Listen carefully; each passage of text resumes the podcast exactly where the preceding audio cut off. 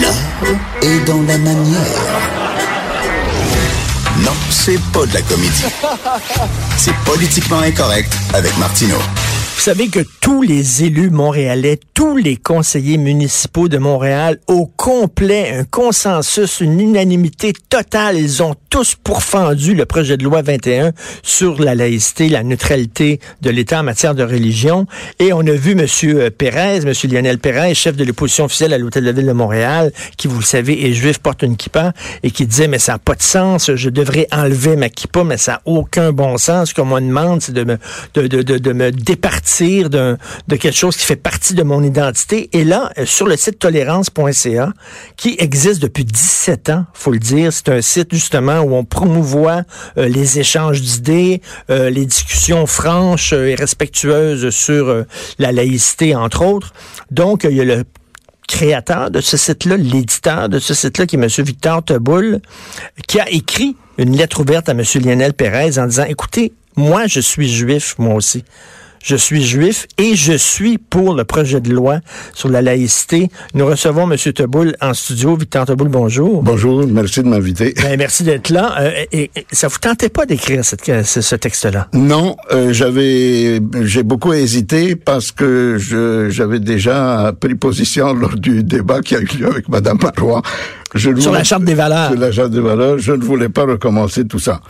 Mais ce qui m'a vraiment embêté, c'est quand j'ai vu M. Pérez, pour qui par ailleurs j'ai beaucoup de respect, mmh. je dois vous avouer, euh, mon co-religionnaire, donc qui porte kippa et qui, euh, il a dit, euh, c'est ça qui m'a choqué, il a dit que la kippa n'est pas un affront à la laïcité. C'est ça le mot qu'il a utilisé, n'est pas un affront. personnellement, je ne sais pas si tout le monde est courant, est au courant, mais le fait de porter une kippa est un symbole religieux qui peut être associé au fondamentalisme juif. Ah oui. Et c'est ça qui pose problème. Et tous les signes religieux dont nous parlons au Québec, on oublie de souligner le fait qu'ils sont tous des symboles des fondamentalismes. En fait, ils représentent ce qu'il y a de plus rigoriste dans les religions, qu'elles soient juives, musulmanes et même sikhs.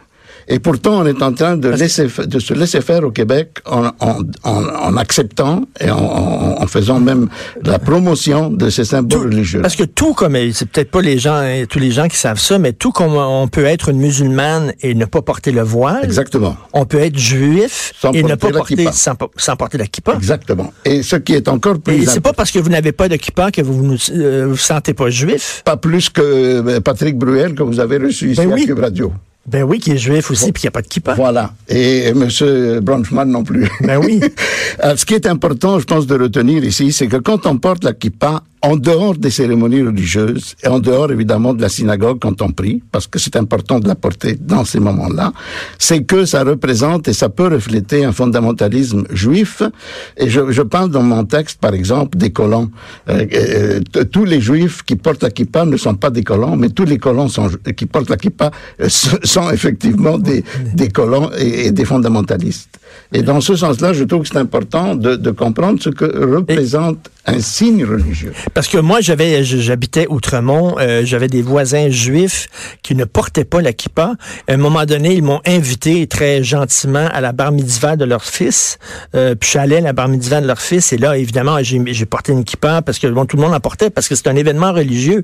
Mais ces gens-là n'en portaient pas dans la vie de tous les jours. Et ce que vous dites, c'est que ceux qui ne peuvent pas se départir de leur signe religieux, on peut s'entendre, c'est qu'ils sont plus rigoristes que les autres. Ils sont plus rigoristes, puis ils, ils acquièrent comme une espèce de légitimité auprès des juifs et des non-juifs. Et ils deviennent des représentants, des porte-parole de tous les juifs. C'est ça qui devient embêtant.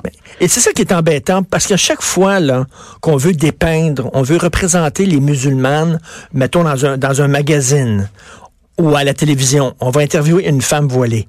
Parce que, bon, euh, sa religion se voit, elle est visible. Puis à chaque fois qu'on va interviewer, mettons, un juif sur la religion juive, ben, on va prendre quelqu'un qui a une kippa. Alors que vous pouvez aussi bien parler de la religion juive que vous connaissez très bien, que puis, vous en avez pas de kippa. Exactement. vous, Exactement. Vous êtes invisible dans les médias, les gens qui n'ont pas de signe religieux. Exactement. Mais quand je dis, par exemple, que la kippa peut représenter aussi le rigorisme euh, du judaïsme, il faut penser au rabbinat en Israël, par exemple. Vous savez qu'en Israël, il n'y a pas de mariage civil. Alors ah Et donc, euh, les, les, les gays ne peuvent pas se marier. Et c'est le rabbinat qui dicte qui est juif. Et en plus de ça, je ne sais pas si au Québec on est au courant, mais il y a une liste noire qui est sortie des rabbins qui ne sont pas considérés suffisamment rabbins orthodoxes juifs. OK. Et dans cette liste noire, imaginez-vous, il y a le rabbin de Shar HaShomaim, qui est la synagogue à laquelle la famille de Léonard Cohen appartient. Ah ouais. Ah oui. Et c'est ça qu'il faut comprendre, c'est que le, le rigorisme fait en sorte que le symbole peut évoquer tout ce que je viens de vous dire. Si Monsieur euh, euh, Pérez ne portait pas la kippa, je n'aurais peut-être pas parlé de tout ça. C'est parce que justement il porte cette, euh, ce signe religieux qui m'a fait réagir. Et, et monsieur, monsieur, euh, monsieur Teboul, si quelqu'un préfère, mettons, perdre sa job, et, et il sera pas, il, il perdra pas sa job là, parce qu'il y a une cause grand-père dans la nouvelle loi. Mais bon, si quelqu'un préfère ne pas travailler et être sur le chômage plutôt que enlever son signe religieux, c'est peut-être que la religion euh, a trop d'importance dans sa vie, occupe trop Exactement. d'importance dans Tout sa vie, fait. non? Tout à fait. D'ailleurs, vous savez qu'en France, par exemple, les, les, les, les, les spécialistes, les rabbins, etc., ont dit qu'il n'y a rien d'inquiétant dans une société laïque que de ne pas porter la kippa. Et que si on veut porter la kippa, on travaille dans, un, dans des institutions juives, par exemple les écoles juives. Et donc, c'est tout à fait acceptable. Pourquoi est-ce qu'ici on en fait toute une histoire avec ça? Et, en plus, comme vous dites très bien dans votre texte, euh, le gouvernement euh, a montré, euh, fait acte de bonne foi en, retirant le crucifix, en disant, écoutez, on va commencer par retirer euh, le signe religieux euh, traditionnel des Québécois, la croix, et faites de même vous aussi. Ben c'est ça, c'est un, autre point qui m'a choqué. Vous voyez, je ne suis pas évidemment catholique, je ne suis pas chrétien, mais ça m'a choqué qu'on ôte, qu'on annonce qu'on va ôter le, le crucifix et qu'on va laisser les autres religions de, de, de, promouvoir, d'afficher leur symbole religieux. Ça m'a choqué. Pour moi, le crucifix québécois ne représente pas qu'un symbole religieux. Pour moi, c'est un symbole du patrimoine et de la mémoire québécoise. Et, et monsieur, monsieur Pérez, qui porte toujours sa kippa, euh, qu'est-ce qu'il pense de monsieur Teboul? Il doit dire, vous n'êtes pas assez juif. Vous n'êtes pas assez juif. Vous, vous n'êtes pas assez près de votre religion parce que vous portez pas la kippa. Pour lui, vous êtes comme un, quoi, un faux juif ou, euh, Euh, oui, oui, un faux juif ou un juif qui ne s'aime pas, je ne sais trop ce qu'il pense de moi. Mais je trouve que ce qui est important, et c'est ce que je dis aussi un peu dans le texte, directement ou indirectement, c'est que les élus n'ont pas à représenter une religion. Les élus, et malheureusement, je pense que la loi de monsieur, le projet de loi de monsieur Jolin Barrette et de monsieur Legault ne va pas assez loin pour moi. oui, parce qu'ils ils Bah- permet- ils permettent aux élus Exactement. un Sauf si vous êtes président ou vice-président de l'Assemblée nationale. Mais ah, dans ce sens-là, je trouve que les élus représentent tout le monde, au-delà des religions et, des, et des, des symboles politiques ou des appartenances politiques. Donc, s'ils représentent tout le monde, c'est tout à fait normal qu'ils soient neutres, il me semble. Et cette discussion-là là, sur les signes religieux puis tout ça, c'est une discussion qui est... on- les Québécois de souche n'ont pas le monopole de cette discussion-là. C'est une discussion qui a lieu au sein même de la communauté musulmane. Il y en a qui portent le voile, il y en a qui le portent pas, etc. Et c'est une discussion qui a lieu aussi au sein même de la communauté juive. Vous avez cette discussion-là aussi entre vous. Est-ce qu'on doit porter la kippa ou pas, etc. Il y a des gens qui sont plus rigoristes, il y a des gens qui, sont, qui le sont moins. Donc, on n'a pas le monopole de cette conversation-là. là. Disons que ces discussions ont lieu davantage en Israël que dans la communauté juive du Québec. Ah ouais? Absolument. Dans la communauté juive du Québec, c'est beaucoup plus... euh, C'est assez spécial. Ça fait partie de l'histoire du Québec. Je raconte un petit peu ça dans un de mes derniers livres qui porte sur, euh, qui s'intitule Les Juifs du Québec, In Canada We Trust. Donc, dans ce sens-là, la communauté juive est assez particulière. Et En Israël, vous disiez que euh, les- les- il n'y a pas de mariage civil. Exactement.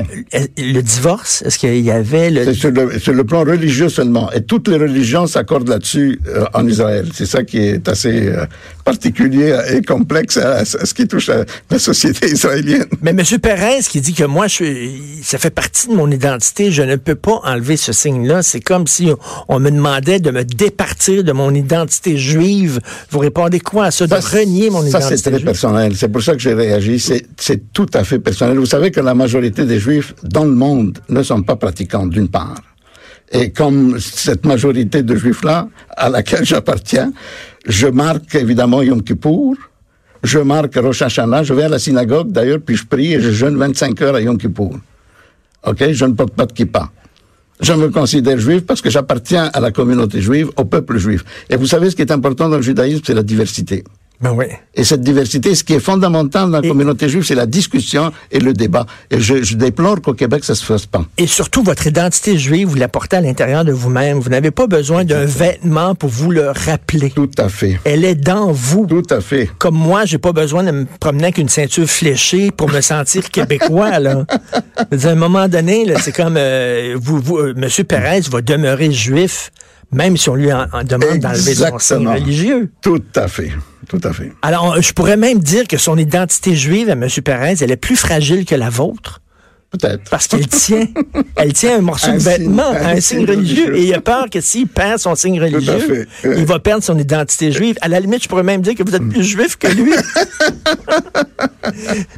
Mais c'est des conversations passionnantes. Parlons euh, en terminant de tolérance.ca. Vous avez euh, fondé ce site-là il y a 17 ans. Oui. Vous êtes, vous êtes un précurseur, là. Ben, C'est-à-dire, il y avait une autre chose qui m'avait choqué à l'époque, c'était la condamnation unanime de Yves Michaud par Oui. l'Assemblée nationale. C'est ça la raison d'être de ce site internet tolérance.ca. C'est comme ça que ça a commencé. On se souvient que M. Michaud était euh, un citoyen, un simple citoyen condamné unanimement par l'Assemblée nationale Exact. pour ses propos qu'on avait dit à l'époque antisémites, Exactement. absolument pas. Tout à fait. On n'avait jamais vu ça. Non. Mais c'est soviétique, ça. C'est pour ça que j'ai créé tolérance.ca, parce que la tolérance, c'est aussi la remise en question. C'est aussi le questionnement. C'est aussi le sens critique. C'est ce que Voltaire faisait. Il s'opposait à tous les fanatismes. Et c'est pour ça que j'ai créé tolérance.ca. Ben bravo, monsieur. Puis je vais être maintenant un lecteur fidèle de votre site. Euh, euh, merci beaucoup et vous m'avez apporté un exemplaire de votre livre Les Juifs du Québec in Canada We Trust C'est aussi une réflexion sur l'identité québécoise. et sur le multiculturalisme. hein, tout, à Tout à fait. fait. Alors je vais lire ça avec beaucoup d'attention. Merci, euh, de vous, merci. Merci à vous. C'est tout le temps qu'il nous reste. C'est mère ordinaire tout de suite après. On se reparle demain 10 heures. Passez une excellente journée politiquement incorrecte.